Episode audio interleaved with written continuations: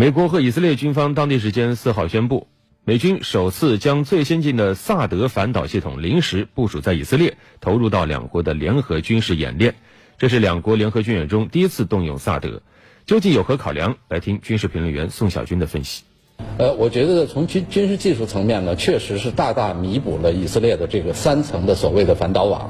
我们知道它一共有三层，那么铁穹、大卫投石者和箭矢。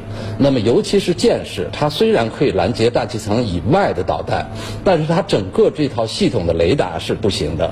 那么它这套系统的雷达呢，是它以色列自产的这个绿松雷达。那么美国的这个。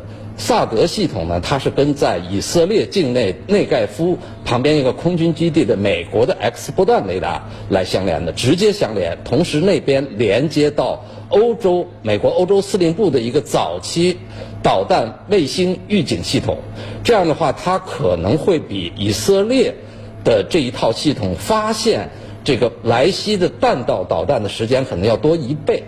那么这一次的演习呢，主要是利用萨德的这套数据链的这套流程，来跟这个以色列的舰士来进行对接。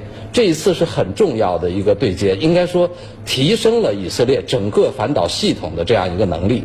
那么提升了之后呢，当然我们可以往下想，对中东局势会有什么样的影响呢？